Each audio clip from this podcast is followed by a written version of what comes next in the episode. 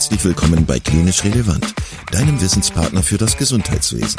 Dreimal pro Woche, nämlich Dienstags, Donnerstags und Samstags, versorgen wir dich mit unserem Podcast und bringen dir Fachwissen in deine klinische Praxis. Weitere Informationen und Angebote findest du auf unserer Webseite www.klinisch-relevant.de. Viel Spaß beim Zuhören!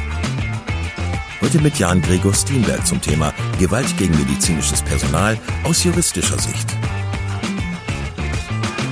Herzlich willkommen zum Klinisch Relevant Podcast, liebe Hörerinnen und Hörer. Schön, dass ihr da seid, schön, dass ihr eingeschaltet habt.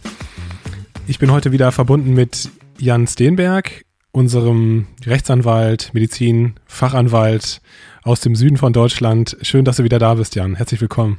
Ja, auch von mir ein herzliches Hallo. Ähm, für die, die es nicht wissen, wir zeichnen das heute auf am äh, Vatertag, Christi Himmelfahrt. Äh, aus diesem Grund habe ich mir, ähm, weil ich habe ja eine Pfälzerin geheiratet, ähm, also äh, passend einen Shoppen hier, ähm, einen, äh, einen Riesling äh, Schorle Shoppen geholt. Mhm. So ein Riesenshoppen.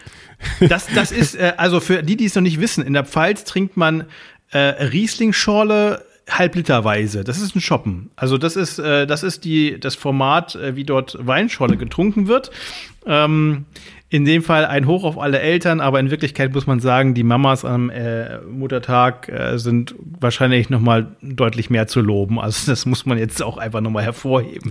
Aber ja, ich freue mich total, äh, wieder da zu sein und ähm, jetzt heute ein bisschen was erzählen zu können zu der Fragestellung, was ist denn mit Gewalt in Notaufnahmen, Gewalt gegen Rettungskräfte, Gewalt gegen Personal in äh, Notaufnahmen, in der Klinik im, im, im Ganzen? Und ähm, ja, da unterhalten wir uns jetzt heute ein bisschen drüber. Freue mich total. Ja, ja.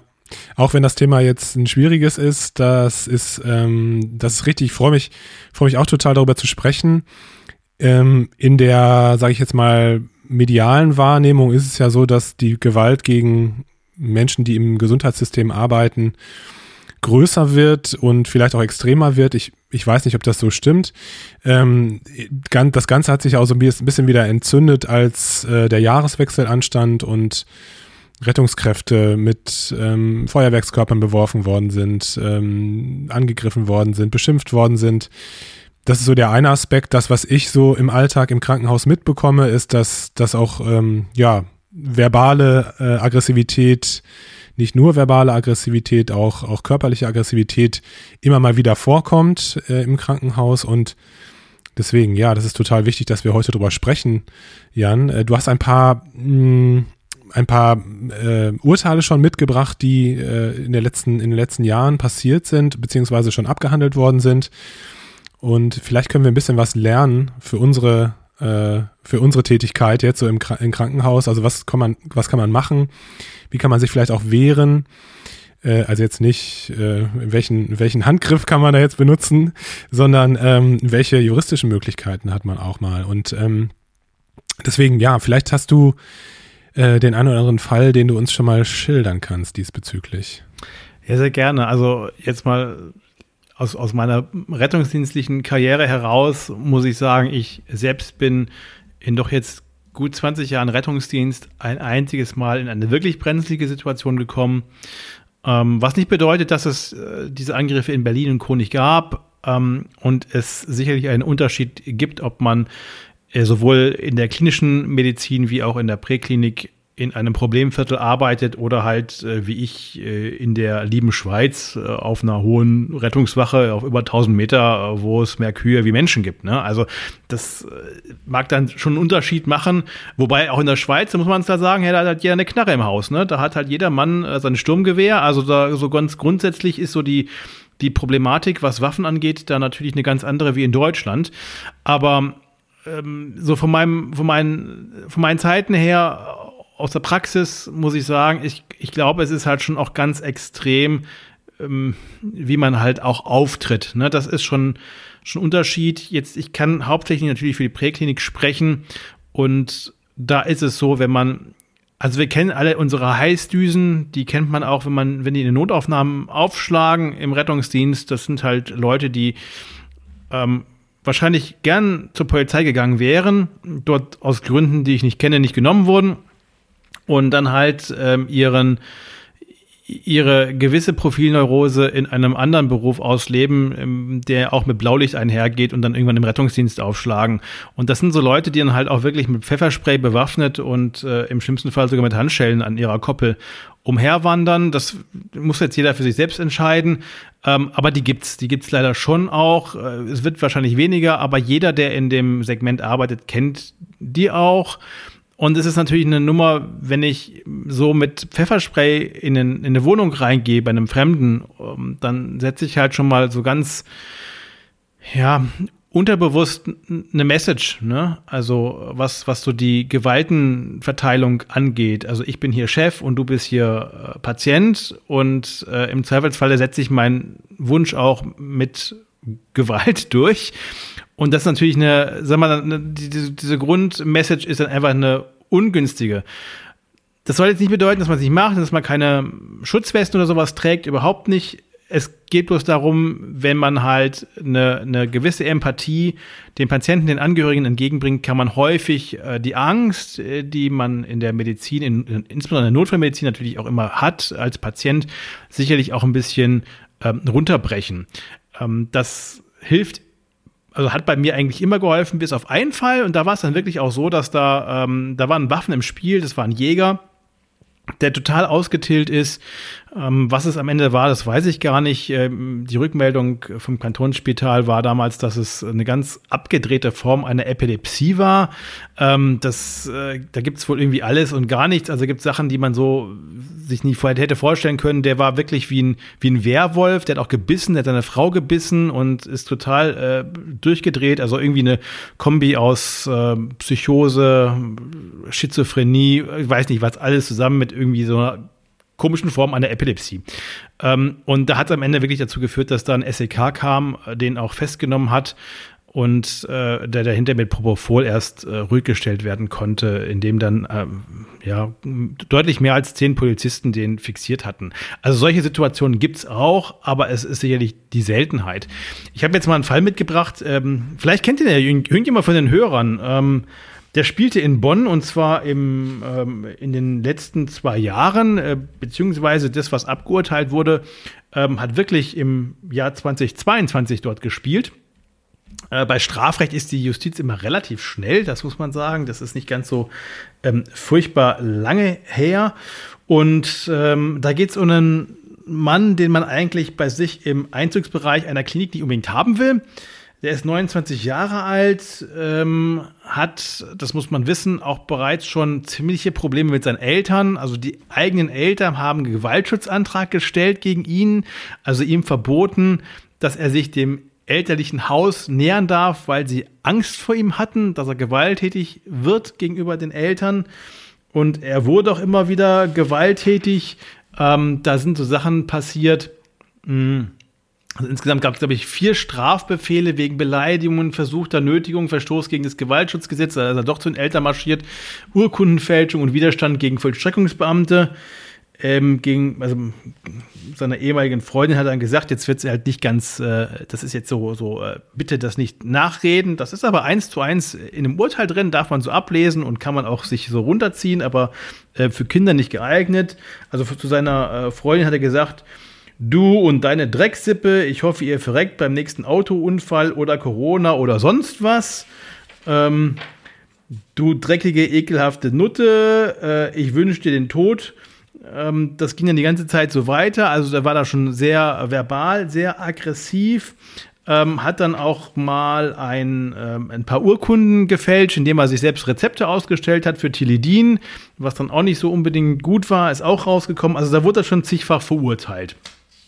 Insgesamt hat er zwischen 2000 und 2022, also in gut 20 Jahren, der war jetzt eben 29, also als Teenager hat das Ganze angefangen, 40 ambulante und stationäre Aufenthalte zur psychiatrischen Behandlung, äh, äh, zahlreiche Zwangseinweisungen wegen Eigen- oder Fremdgefährdung hinter sich. Also das ist jemand, der ist dann schon ziemlich bekannt und mit Sicherheit hat jedes, jede Klinik im Großraum Bonn ähm, denjenigen auch schon mal gesehen. Die letzte Diagnose, die auch hier hinterher wirklich in den Fällen, die dann gleich verhandelt oder die da verhandelt wurden, die stelle ich dann gleich, gleich noch vor, ähm, die da gestellt worden ist, war dominierende schizophrene Psychose mit Stimmenhören, Halluzinationen, Fremdsteuerung, emotional instabil und dissoziale Persönlichkeitsstörung, schädlicher Substanzmissbrauch.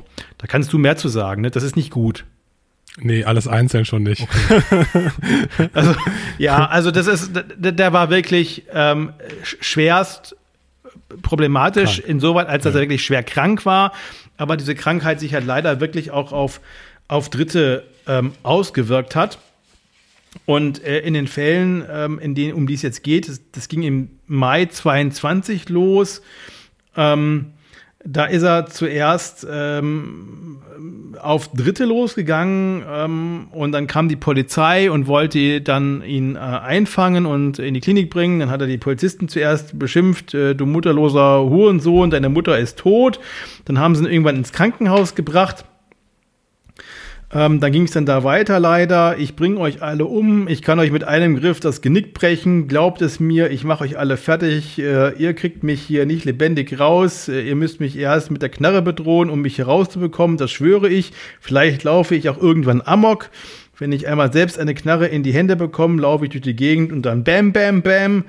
Ähm, und dann war er in der Klinik und gegenüber dem Personal ging es gerade so weiter. Ihr Hurensöhne, ihr kriegt mich nicht aufs Bett. Also die wollten ihn dann fixieren und ähm, hat nicht so wirklich geklappt. Ähm, dann ging es weiter mit, ich bringe euch um, ich verspreche es euch, ich töte euch alle, jeden einzelnen von euch töte ich. Äh, da war er aber schon auf dem Bett. Dann hat er in dem nächsten Fall auch gegenüber der Polizei wieder gesagt, ähm, ihr verfickten Bullenschweine, ich krieg raus, wo du mit deiner Familie wohnst, ich ficke deine Tochter, ich ficke deine Frau, deine Kinder. Wenn deine Tochter ein Kind kriegt, zertrete ich dem den Schädel, ich bringe euch alle um. Also das ist schon sowas von, also das hört man nicht alle Tage, ne? Das ist schon echt extremst krass. Ähm, und so die Frage, ob man sich jetzt als Polizist gefallen lassen muss, wenn es dann doch so persönlich wird. Ähm, er war dann irgendwann auch in der Psychiatrie. Dort hat er dann ähm, mit einem Stuhl die Scheibe zum Stationszimmer eingedroschen, äh, eingeschlagen, hat sich eine Scher Scherbe geschnappt, äh, plus eine, ähm, eine Schere, also Scherbe und Schere und ist damit dann auf das äh, anwesende Personal losgegangen und auf die dann hinzugerufene Polizei. Die waren insgesamt, ich meine, mit sieben oder acht Beamten vor Ort und haben es dann hinterher auch nur hinbekommen mit vorgehaltener Waffe, ähm, dass er dann diese Schere zu Boden legt, äh, was ja wirklich eine Waffe, auch, auch potenziell tödliche Waffe ist. Ähm, dass er das aufhört. Also es war wirklich, das ist so ein, so ein Fall, wo man sagt, okay, der ist natürlich sehr krank ähm, und ist übrigens dann auch hinterher vom Gericht ähm, nicht verurteilt worden im Sinne einer eines Strafurteils, sondern er ist in eine psychiatrische Klinik äh, eingewiesen worden, äh, also untergebracht worden und äh, war in dem Fall schuldunfähig. Also das hat sich relativ klar herausgestellt. Ähm, und ähm, hat aber dann schon ein, ja, ein Potenzial an den Tag gelegt, was man jetzt so im Klinikalltag nicht haben möchte.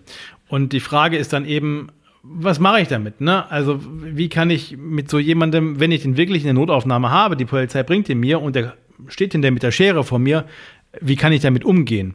Ähm, und also ich bin der Meinung, dass natürlich Deeskalation zuallererst das Allerwichtigste ist, zu versuchen, das Ganze runterzureden.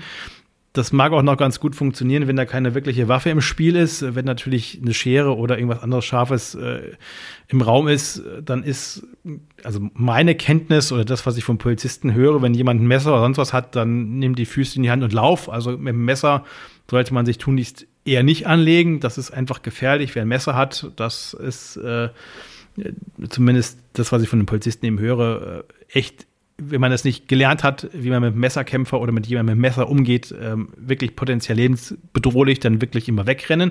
Wenn es aber nicht der Fall ist, ähm, dann ist natürlich dieses Talk-Down, Deeskalieren sicherlich die allerbeste Medizin als allererstes. Also zu versuchen, da irgendwie eine Ruhe reinzubekommen. Und dann ähm, ist natürlich immer die Frage, ist es jetzt der Patient, der da so durchdreht oder sind es möglicherweise Dritte?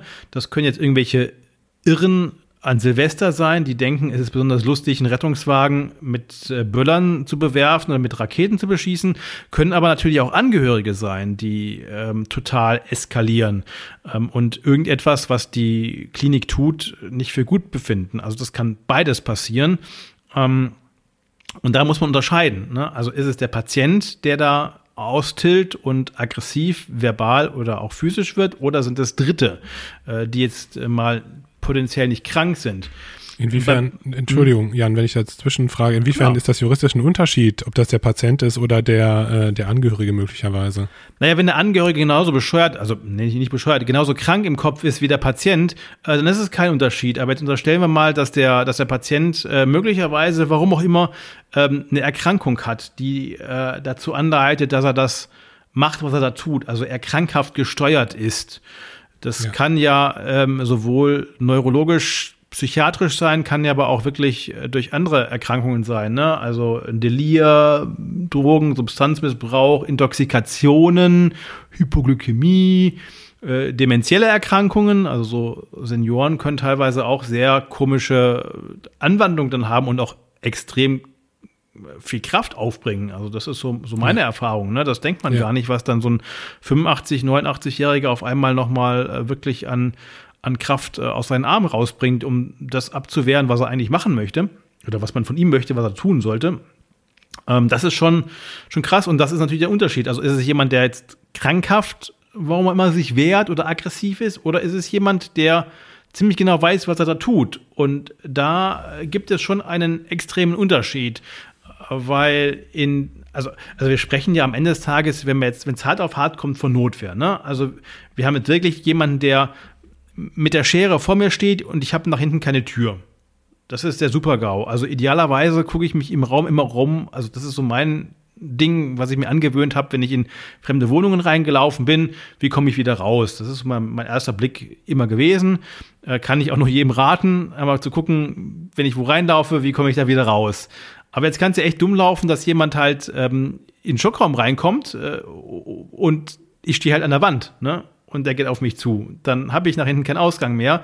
Und wenn derjenige dann halt eine Pistole, ein Messer oder sonst einen gefährlichen Gegenstand in der Hand hat, ist, ist die Frage, wie kann ich mich da dann wehren? Also was kann ich im Zweifelsfall tun? Und äh, da ist natürlich erst einmal die Notwehr, dass derjenige juristische Instrument, was dann da zum Tragen kommt. Also wenn mich jemand angreift und ich das nicht auszuhalten habe, ähm, dann gibt es einen Grundspruch, Recht braucht Unrecht nicht zu weichen. Ne, also ich kann erst einmal alles, was äh, unrechtmäßig gegen mich vorgebracht wird oder jemand, der dann da ähm, mich angreift, äh, diesen Angriff kann ich mit allem mir zur Verfügung stehenden Mitteln, im Idealfall zuerst mit dem weniger invasiven Mittel abwehren. Aber wenn natürlich wirklich jemand mit einem, mit einem Messer vor mir steht äh, und auch versucht, auf mich einzustechen und ich eine Pistole in der Hand habe, dann kann ich dem auch, da brauche ich nicht erst anfangen, in die Luft zu schießen oder sowas, sondern wenn der wirklich vor mir steht, dann kann ich auch sagen, so, jetzt schieße ich im Bauch oder den Kopf oder sonst wohin. Also potenziell auch tödlich, weil, weil dieser Messerangriff ja auch tödlich enden könnte. Da gibt es ein paar Einschränkungen ähm, und die Einschränkung, die allerwichtigste Einschränkung ist, dass man im medizinischen Bereich unterscheiden muss zwischen Schutzwehr und Trutzwehr. Hast du schon mal gehört? Noch nie. ah, okay. Also äh, jetzt äh, ein, ein, paar, ein neues Wortpaar in deinem Wortschatz. Schutzwehr und Trutzwehr. Schutzwehr und Trutzwehr. Äh, genau. Ähm, Schutzwehr, also das sind beides Formen von Notwehr. Ne? Also ich äh, schütze mich oder ich trutze dem, was da kommt. Äh, also die ganz einfach kann man sagen, Schutzwehr, ich weiche zurück und tue nichts aktiv. Ne? Ich äh, ich, ich äh, würde eher, also da fällt auch so Notwehr durch Unterlassen hinzu oder mit rein. Das, das sind so, so Kombis, die damit äh, aufschlagen. Aber Schutzwehr ist eher, ich äh, ziehe mich zurück, verlasse den Raum oder mache nichts aktiv. Ähm, und Trutzwehr ist, ich hau drauf. Ne? Ich trutze dem. Boom. Also äh, voller Kanne drauf. Ähm, wobei auch bei Schutzwehr natürlich die, die Folge tödlich sein kann. Also Schutzwehr wäre zum Beispiel, wenn man sich so ein, so ein Beispiel mal vorstellt, in so einer Klinik, äh, ich habe irgendwie heute äh, mit so ein paar Schweinen Thorax-Drainagen geübt. Also mit ein paar toten Schweinen. Ähm, und äh, dann hat man mit, mit einem Schwein kann man das ja ganz nett ausprobieren, wie so eine Thorax-Drainage funktioniert. Ähm, diejenigen, die das noch nie in den Händen gehabt haben eine Thorax-Drainage ist natürlich per se erst einmal ein Schlauch, der, der da in den Thorax reinkommt, äh, um da äh, Luft, Blut, was auch immer raus zu befördern. Aber er wird halt auch mit dem sogenannten Tokar ähm, erst einmal geführt. Dieser Tokar ist an der Spitze auch ziemlich scharf und spitz. Also das ist schon was. Jetzt nehmen wir mal an, wir haben also einen Tag, wo wir das geübt haben mit so Schweinen und haben so ein paar Thorax-Drainagen, ein paar Tokare da rumfahren. Und äh, jetzt ist so ein irrer Patient da, der auf mich losgeht mit der Schere. Jetzt wäre Schutzwehr, ähm, ich halte also diesen, diesen Tokar oder diese Thorax-Drainage mit dem Tokar eingeführt vor mich. Ne? Und jetzt kann das ja irgendwie so ein irrer Bodybuilder sein, der irgendwie ein paar Steroide zu viel in der Birne hat und halt total durchgeknallt ist. Und äh, der läuft auf mich zu. Und ich sag nur, halt, stopp, mach's nicht, äh, geh weg. Ähm, der macht aber, also der setzt seine, seine Masse in Bewegung. Äh, Masse plus Geschwindigkeit war, glaube ich, Kraft, ne? Irgendwie so. Oder, oder Beschleunigung. Also Masse plus Beschleunigung ist Kraft. Also er, er, er stirbt mit ziemlicher Kraft zu mir und ich halte nur diese Thorax-Drainage vor mich ähm, und er stürzt sich da rein. So, die durchbohrt dann seinen sicherlich äh, sehr muskulösen Sixpack äh, durch den Bauch durch und durchtrennt die Aorta damit ist er relativ schnell auch tot. Und ich habe nichts anderes gemacht, wie zu sagen, nee, mach's nicht und diese, diese Thorax-Drainage einfach vor mich gehalten. Ne? Also ich habe nichts aktiv getan, sondern er ist quasi, also ich habe mich geschützt, indem ich sage, nee, geh weg, komm nicht weiter und er ist trotzdem weitergekommen und ist in das Ding reingelaufen und das Ende ist auch, er ist tot. Ähm, eine andere Nummer wäre dann, wenn ich sage, so, ich pack jetzt mir diese, diesen Tokar und äh, lauf auf ihn zu und ramm ihn dieses Ding halt in den Schädel rein. So durch die Augen. Das wäre irgendwie so ein Splatter-Movie oder sowas. ähm, also in so einem Krankenhaus kann man echt irre Sachen drehen, wenn man da irgendwie mal einen, einen Film drehen wollte. Also gibt es echt viele Sachen, die viel mit Gewalt einhergehen. Also man könnte das, wenn man sich so vorstellen würde, äh, dann wäre die Sache natürlich, dann, dann wäre es äh, Trutzwehr. Ne? Also ich gehe aktiv rein und steche mit irgendetwas dazu. Das gleiche wäre, wenn ich mir den Ulmer Koffer aus dem Eck schnappe und den auf den schmeiße. Also halte ich ihn vor mich und er rennt in den Ulmer Koffer rein. Ähm, wer den noch nicht, wer den nicht mehr kennt, Ulmer Koffer, ähm, äh, Georgas Ahnefeld, damals Uni Ulm, haben das ganze Ding dem BWK, also BWK Ulm und Uni Ulm, habe ich habe das ganze Ding erfunden. Das ist so ein riesenschwerer Alu-Koffer. Den findet man manchmal noch in so ein paar Notaufnahmen rumstehend. Früher waren in jedem Rettungswagen drin. Die Dinger sind schweineschwer, waren aber zur Selbstverteidigung ideal geeignet, weil wenn man so einen Teil vor sich gehalten hat oder im Zweifelsfall dagegen jemand geworfen hat, da, da äh, ist kein Gras mehr gewachsen. Und ähm, wenn jetzt jemand also gegen diesen Koffer, gegen diesen Alu-Koffer gegenrennt, das tut weh und schützt einen. Wenn man den aber natürlich auf den draufschmeißt, ähm, dann tut das richtig weh. Das eine wäre Schutzwehr, er rennt gegen mich und haut sich den Kopf an. Ich schmeiß den Koffer auf den drauf, äh, wäre Trutzwehr. Also das ist der Unterschied. Und es gilt der Grundsatz, wenn jemand krankhaft, krankhaft irgendwie gesteuert mich angreift, dann gilt Schutzwehr vor Trutzwehr. Also ich muss zuerst versuchen, mich zurückzuziehen und ähm, zu sagen, okay, geh mal weg, äh, ich will das nicht, ich will dir auch nicht wehtun, aber komm nicht näher, lass mich in Frieden. Ähm, wenn das nicht hilft, kann ich im Zweifelsfalle auch draufhauen, wenn ich eine Möglichkeit habe oder das kann. Ähm, aber grundsätzlich gilt erst einmal Schutzwehr vor Trutzwehr. Wenn Schutzwehr nicht mehr geht, dann ist auch Trutzwehr möglich. Ähm, das setzt aber voraus, dass derjenige das auch unterscheiden kann. Ne? Also das, das ist ja manchmal total schwierig, in so einer Akutsituation das, das zu differenzieren, nehme ich an. Ja, also äh, im Idealfall habe ich natürlich die Möglichkeit, einfach aus dem Raum rauszugehen, den Raum zuzumachen. Und wenn der mir halt die, die Bude zerbollert, dann ist das ärgerlich, aber am Ende des Tages egal. Ähm, dann gilt jedenfalls, ich verlasse den Raum und lasse den da drin alles kaputt hauen, bis die Polizei kommt äh, und äh, muss es halt der Versicherung melden. Versus, ich will mein CT schützen, ähm, schnapp mir ähm, irgendein Skalpell und äh, skalpiere den oder sowas. Ne? Also das, das wäre, also das, das, das, das eine, also wenn es ein Patient ist, dann muss ich zuerst den Raum verlassen und sagen, komm, okay, klopp das Ding zusammen, äh, hinterher müssen wir gucken, was wir machen, ähm, bevor ich den jetzt halt aktiv mit einem Skalpell wieder angreife. Also das ist das, was man, wenn es krankhaft gesteuert ist, äh, verlangt. Wenn es natürlich bewusst gesteuert ist, äh, dann kann ich sofort das Skalpell in die Hand nehmen könnte ich. Ähm, der Regelfall wird sicherlich eher der aggressive Patient sein. Ähm, da kann ich wirklich treten, schlagen, stechen, schießen, werfen. Bei einem, bei einem dritten kann ich alles machen, was, was möglich ist. Ne? Da kann ich mich wirklich wie wild verteidigen. Und da kann es auch, also da, da gilt der Grundsatz, ähm, Recht braucht Unrecht nicht zu weichen. Der BGH hat es so äh, in einer nicht allzu alten Entscheidung noch ein bisschen eingeschränkt auch gesagt, wie es zu verstehen ist. Wobei, Achtung, ähm, das gilt jetzt wirklich in solchen Extremsituationen, wenn man bei einem Amtsgericht jetzt mal irgendwie ist, kann ja jeder mal hingehen und sich mal reinsetzen, ähm, wo sich so, so Pack schlägt sich, Pack verträgt sich verhandelt wird. Da wird man an einem Tag ziemlich sicher 20 Mal hören, äh, das war Notwehr, der hat mich angegriffen und ich äh, habe mich in Notwehr gewehrt. Also das ist so, äh, jeder Richter am Amtsgericht hört jeden Tag Notwehr, Notwehr. Also wenn sich zwei verkloppen, dann sagt jeder immer, das war Notwehr, der andere hat angegriffen und ich habe mich äh, zu Wehr gesetzt. Das kann äh, man wahrscheinlich als Richter dann auch nicht mehr hören. Ähm, das wird häufig missbraucht und Notwehr ist in der in der, im Detail sehr, sehr schwierig. Ne? Also ob, dann, ob das wirklich Notwehr war, äh, das wird sehr häufig einfach gesagt. Ob es dann wirklich so korrekt ist, steht dann wirklich in den Sternen und muss genau geprüft werden. Und der BGH hat mal eigentlich ein ganz, schön, ähm, ganz schönes Urteil gefällt. Das sind zwei oder drei Sätze. Ähm, nicht rechtswidrig handelt nur derjenige, der eine Tat begeht, die durch Notwehr geboten ist. Also wenn man sich wehren darf, dann ist es nicht rechtswidrig, dann ist es nicht verboten.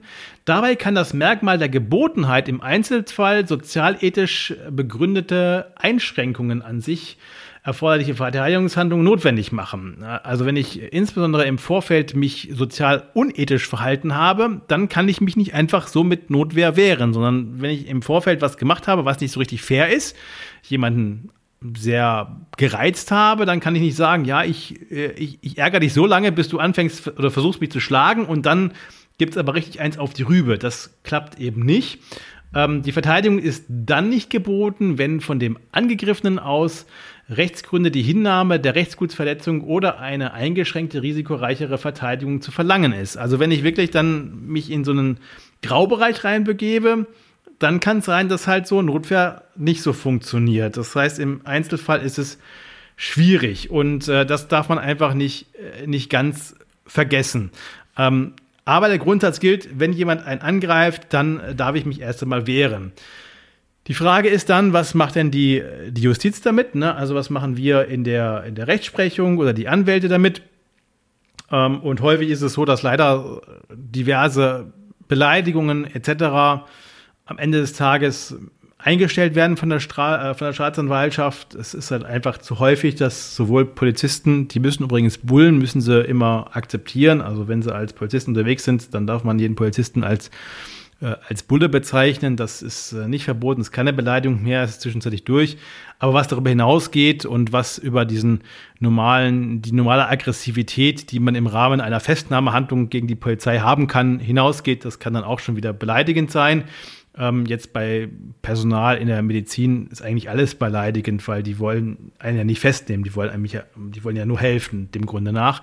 Deswegen ähm, ist es aber auch dort so, dass wenn man das zur Anzeige bringt, relativ viel eingestellt wird und wenn es halt in diesen Ehrdelikten ist, also Beleidigung etc., dann ähm, verweist die Staatsanwaltschaft halt schon sehr, sehr häufig auf äh, die Möglichkeit, dass man das in, der sogenannten Privatklage selbst verfolgen kann. Das bedeutet, dass man selbst Staatsanwalt ist. Das läuft schon beim, beim Strafrichter, ähm, aber man muss selbst die Anklage machen und äh, verlesen und selbst sich quasi als Staatsanwalt äh, bei Gericht präsentieren.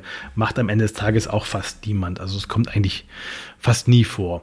Ähm, was zwischenzeitlich schon sehr häufig äh, oder häufiger auch justiziabel ist, ist, wenn ähm, insbesondere in der Präklinik ähm, Personal angegriffen wird.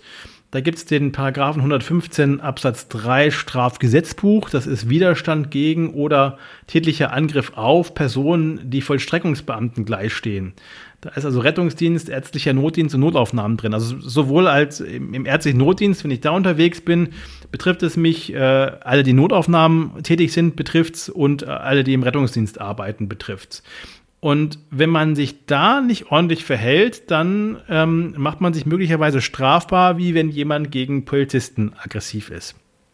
Ähm, das haben die allerwenigsten so auf dem Schirm. Das wissen die noch nicht so richtig. Also die wissen teilweise, dass das Polizisten bespucken nicht gut ist, ähm, aber auch den Notarzt bespucken oder den ähm, Arzt im äh, kassenärztlichen Notdienst zu bespucken, ist auch keine gute Idee, weil damit macht man sich strafbar. Und das ist etwas, das auch zwischenzeitlich von der Justiz ähm, auch geahndet wird. Da gibt es eine recht aktuelle Entscheidung aus Hamm, äh, auch ja, gut von einem Jahr ist es entschieden worden, 10.3.22.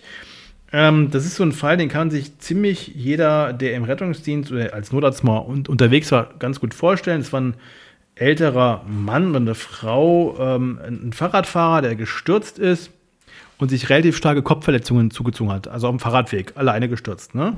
Und ähm, dann haben die ersten Autos, die vorbeigefahren sind, haben angehalten, äh, haben erste Hilfe geleistet und es kam zu einem gewissen Rückstau. Ähm, dann haben die auch Notruf abgesetzt und irgendwann kam auch der Rettungswagen von hinten angedüdelt.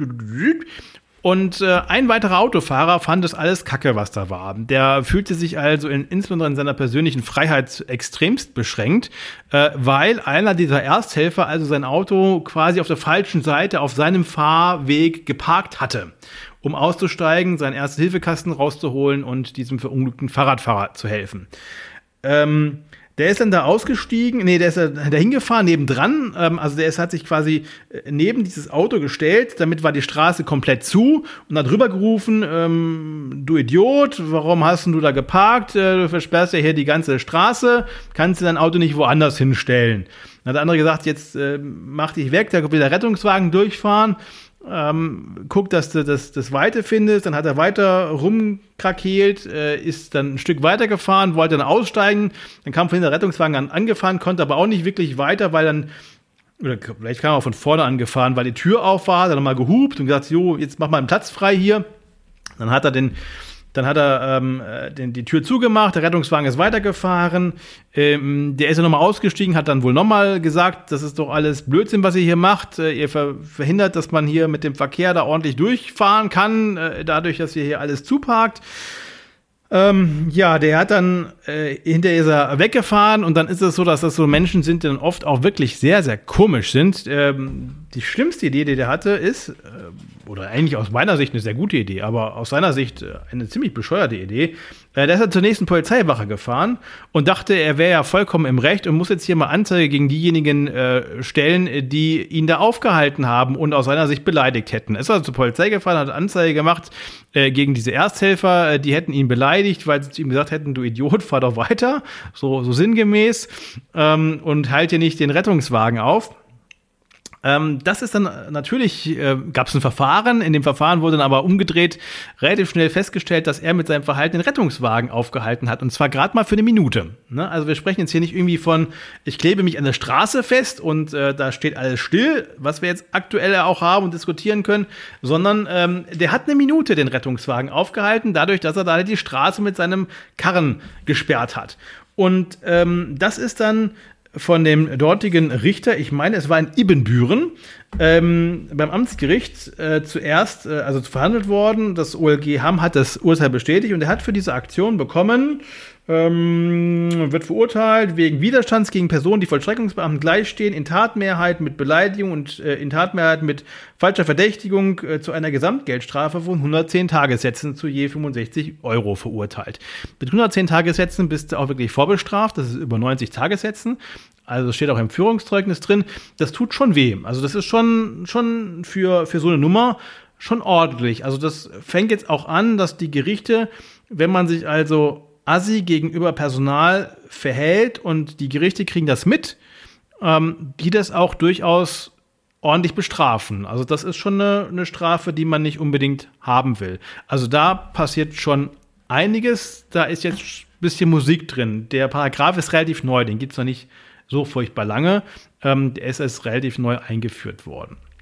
Was man aber jetzt mal weg von dieser ganzen Strafrechtsschiene natürlich äh, angucken muss, ähm, ist ist die Variante Zivilrecht. Ne? Also auch zivilrechtlich ist es ja so, wenn mich jemand angreift, beleidigt oder sonst in meiner Ehre kränkt, ähm, habe ich grundsätzlich ein, einen Anspruch. Das ist in Paragraph 823 BGB drin geregelt. Ähm, den kann ich, der ist nicht so lang, den kann ich kurz vorlesen. Äh, wer vorsätzlich oder fahrlässig das Leben, den Körper, die Gesundheit, die Freiheit, das Eigentum oder ein sonstiges Recht eines anderen widerrechtlich verletzt, ist dem anderen zum Ersatz des daraus entstehenden Schadens verpflichtet. Die gleiche Verpflichtung trifft denjenigen, der gegen äh, den, äh, welcher gegen ein den Schutz eines anderen bezweckendes Gesetz verstößt, ist nach dem Inhalt des Gesetzes ein Verstoß gegen dieses auch ohne Verschulden möglich. So tritt die Ersatzpflicht nur im Falle des Verschuldens ein. Ähm, unterm Strich steht da, das ist eigentlich der Fall eines typischen Verkehrsunfalls. Wenn ich ohne einen Vertrag zu haben jemand anderem was kaputt mache oder einen Körper verletze, dann muss ich dafür gerade stehen. Und ähm, da ist insbesondere auch die, die, äh, die, die körperliche Unversehrtheit drin ähm, oder auch jedes sonstige Recht. Und dazu zählt insbesondere auch das Persönlichkeitsrecht, das allgemeine Persönlichkeitsrecht. Also Beleidigungen etc. fallen, fallen auch mit rein. Beleidigungen wären aber auch äh, ein Straftatbestand und insoweit in diesem zweiten Absatz, den ich vorgelesen habe, ein sogenanntes Schutzgesetz, wogegen man verstoßen würde. Und über diese Schiene kann man also auch äh, zivilrechtlich neben dem Strafrecht jemanden belangen. Und da gibt es Schadensersatz und Schmerzensgeld. Ähm, wir haben hier immer mal wieder so Fälle, wo halt Polizisten oder Rettungsdienstpersonal ziemlich böse beleidigt und bespuckt werden. Ähm, letzt, letztes Jahr habe ich ähm, einen Bespucker ähm, zivilrechtlich belangt. Der hat fürs Bespucken äh, knapp 2000 Euro Schmerzensgeld zahlen müssen, plus Kosten vom Anwalt und Kosten vom Gericht. Ähm, und äh, das ist so, dass das oft ja Leute sind, die auch nicht so wirklich viel Geld haben. Wenn man das richtig macht ähm, und juristisch korrekt ähm, angeht, und das trifft jetzt zum Beispiel auch auf alle zu, die da im Rahmen von irgendwelchen Einsätzen in der Silvesternacht angegriffen wurden.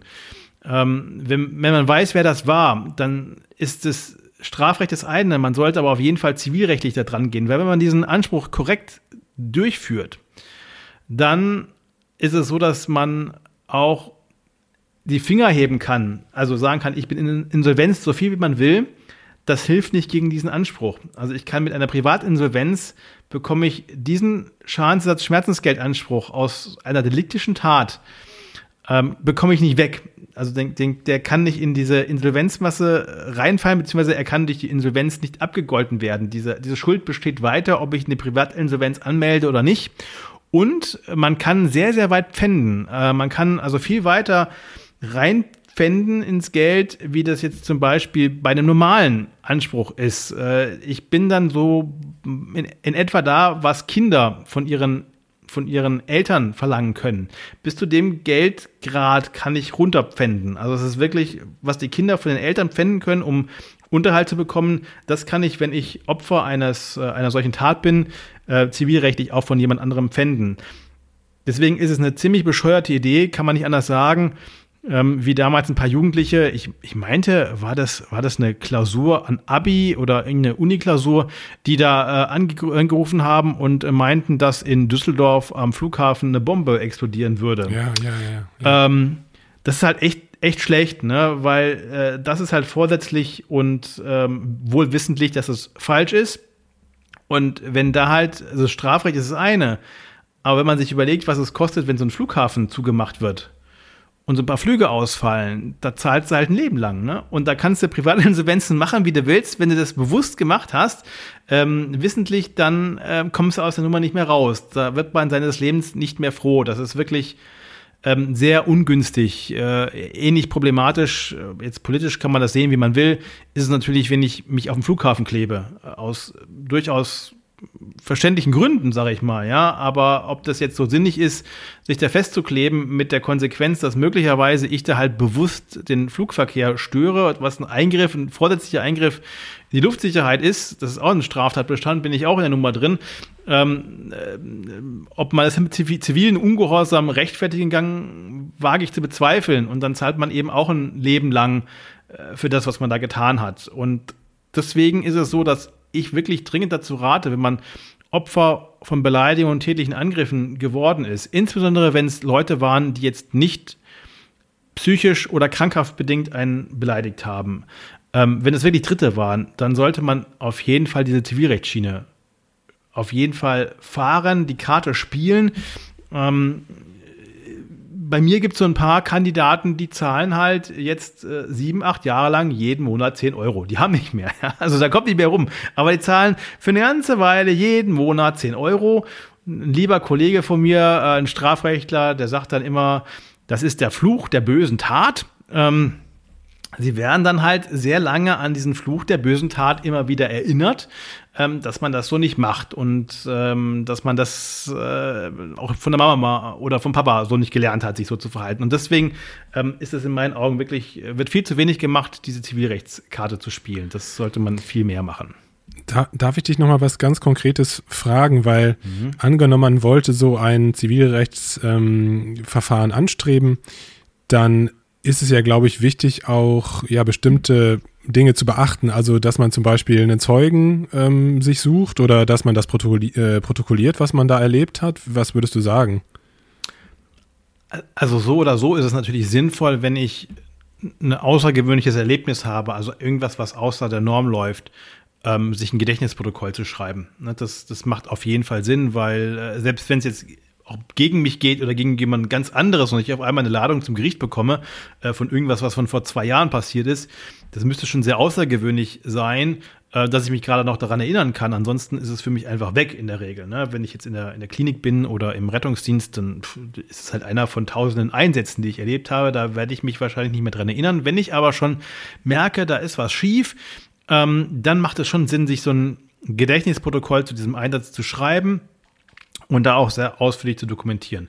Äh, Zeugen sind immer gut, äh, weil ja, ich muss es ja irgendwie beweisen, dass es so war, aber das Charmante ist, anders wie im Strafrecht, im Strafrecht muss der Richter davon überzeugt sein, dass es so war.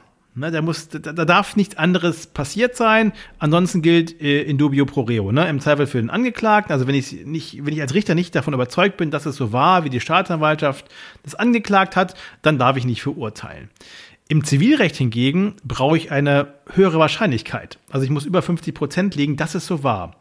Und wenn ich jetzt zum Beispiel äh, im Rettungsdienst unterwegs bin und mein Beifahrer, der kann ja durchaus Zeuge sein, also der, der zweite Mann auf dem Auto, Person, weiteres Personal in der Notaufnahme, ein Arzt, ähm, sonstige Personen, die dabei waren, äh, wenn die das bestätigen, ähm, dann steht da Aussage gegen Aussage möglicherweise. Das ist jetzt im Strafrecht dann vielleicht schlecht. Im Zivilrecht geht es aber darum, wem glaubt der, äh, der Richter mehr. Und wenn der Richter halt sagt, naja, also für mich, insbesondere wenn ich mir das angucke, wie das da dokumentiert ist, äh, glaube ich mehr, dass es so war, wie Sie das hier als Kläger schildern. Ähm, dann kriegt man das Urteil, ne? dann wird verurteilt zu der, zu der schmerzensgeldenden Schadensersatz. Also das, das Maß dessen, was man beweisen muss, ist äh, deutlich geringer im Zivilrecht wie im Strafrecht. Da ist es einfacher.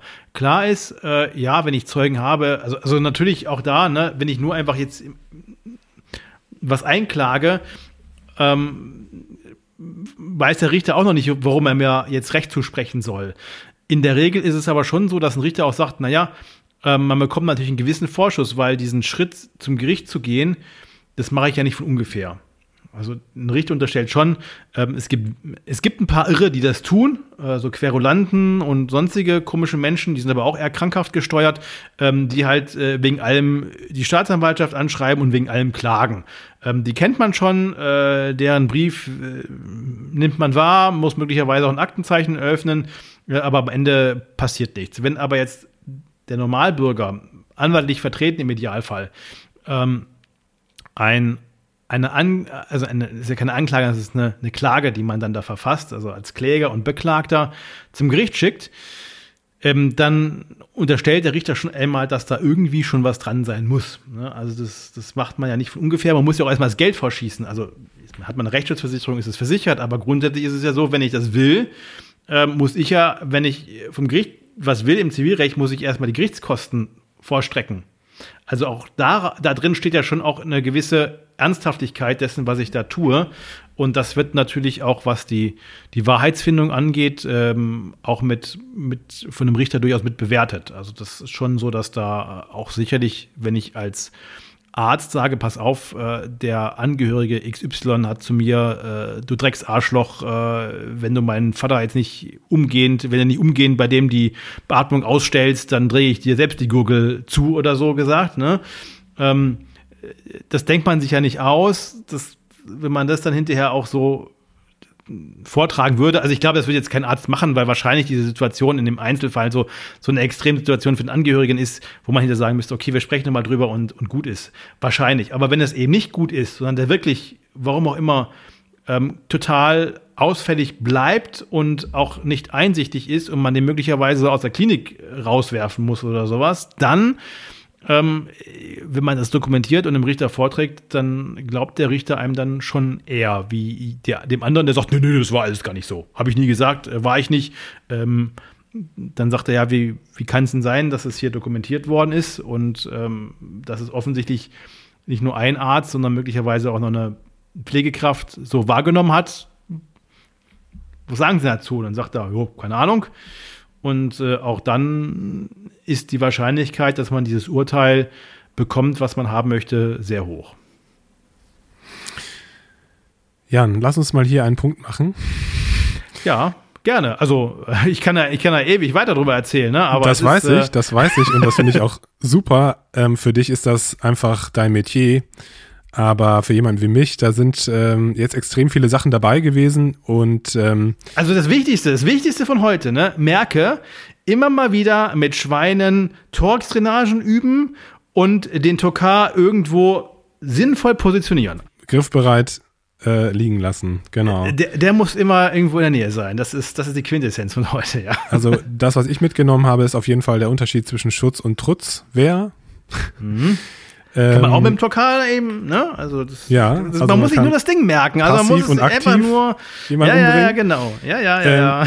Und was ich ja auch immer wieder äh, interessant finde, ist das mit der, mit dem Zivilrecht und mit dem Strafrecht, dass das zwei unterschiedliche Wege sind, die bestritten werden können und dass die einen, dass das Strafrecht möglicherweise dann gar nicht hilfreich sein kann ähm, und dass es aber im zivilrechtlichen Bereich ganz anders aussieht, wenn jemand mich beleidigt hat.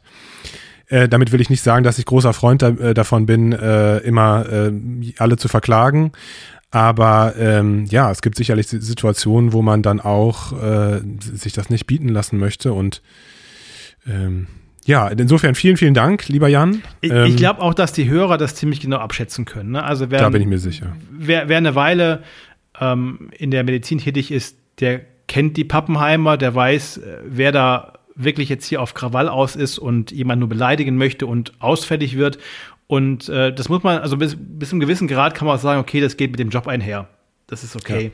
Aber wenn es halt dieses Maß übersteigt, dann kommt da doch irgendwo mal ein Punkt, wo man sagen muss, ey, nee, ähm, jetzt, jetzt hört's auf und jetzt müssen wir halt mal einen Strich setzen oder einen Strich ziehen und ähm, auch mal klar sagen, da wurde jetzt eine Schwelle überschritten, ähm, die ich mir oder wir uns das nicht bieten lassen wollen und dann ähm, muss man einfach sagen, okay, machen wir nicht. Und dann ist halt häufig das Zivilrecht schon dasjenige Recht, was einem mehr hilft wie das Strafrecht. Das ist schon wirklich so. Ich denke, es ist halt gut zu wissen, dass man als äh, jemand, der im Krankenhaus arbeitet, dass man dem Ganzen nicht schutzlos ausgeliefert ist und äh, dass man sich nicht alles bieten lassen muss. Und das ist auf jeden Fall eine gute Quintessenz von heute. Sehr, sehr gerne. Für, fürs nächste Mal denken wir uns wieder was Schönes aus. Ich glaube, wir haben ja ein paar Themen hier auf unserer Liste. Wir haben noch ein paar Themen auf der Liste. Für heute machen wir Schluss und genießen den Vatertag noch ein bisschen. Und äh, ja, ich wünsche dir noch eine ganz gute Zeit und bis bald. Sehr gerne. Schöne Grüße raus ins äh, ganze Hörerland und bis zum nächsten Mal. Bis zum nächsten Mal. Ciao. Tschüss. Vielen Dank, dass du heute wieder zugehört hast und unser Gast gewesen bist. Wir hoffen sehr, dass dir dieser Beitrag gefallen hat und du etwas für deinen klinischen Alltag mitnehmen konntest. Wenn dem so sein sollte, dann freuen wir uns sehr über eine positive Bewertung bei Apple Podcasts. Falls du Lust hast mitzumachen und es einen Themenbereich gibt, in dem du dich besonders gut auskennst, dann melde dich doch gerne unter kontakt.klinisch-relevant.de. Gleiches gilt, wenn du Themenvorschläge oder konstruktive Kritik für uns hast. An dieser Stelle auch der Hinweis auf unseren Newsletter, den du unter www.klinisch-relevant.de abonnieren kannst und der dich immer auf dem Laufenden hält. Wenn du dich für unseren Newsletter einträgst, bekommst du einen 5-Euro-Gutschein, mit dem du in unserer Fortbildungsakademie einkaufen kannst. Wir wünschen dir jetzt bis zum nächsten Mal eine gute Zeit und freuen uns, wenn du bald wieder einschaltest. Pass auf dich auf, bleib gesund. Bis zum nächsten Mal. Ciao.